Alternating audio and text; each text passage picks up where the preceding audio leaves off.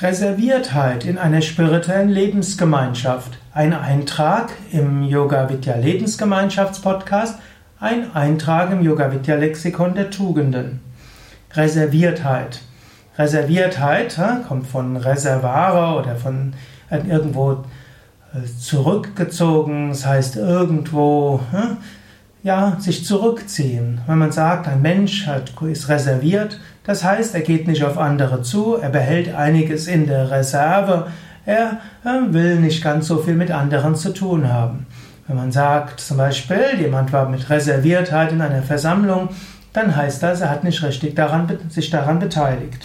In einer spirituellen Lebensgemeinschaft hoffen wir natürlich, dass Menschen nicht so sehr reserviert sind, sondern dass sie im Gegenteil dass sie sich ganz in die Gemeinschaft einbringen.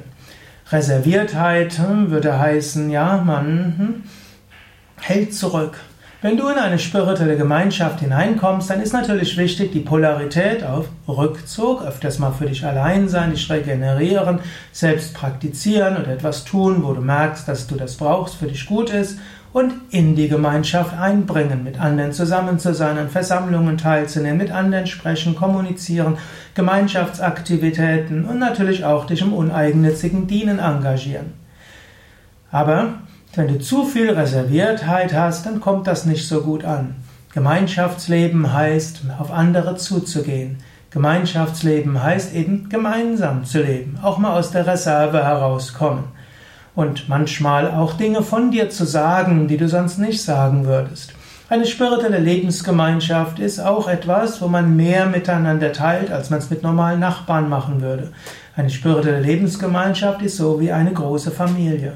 Daher mein Tipp, wenn du überlegst, in eine Lebensgemeinschaft zu gehen, dann mache dich auch darauf gefasst, dass du etwas aus der Reserviertheit herauskommst.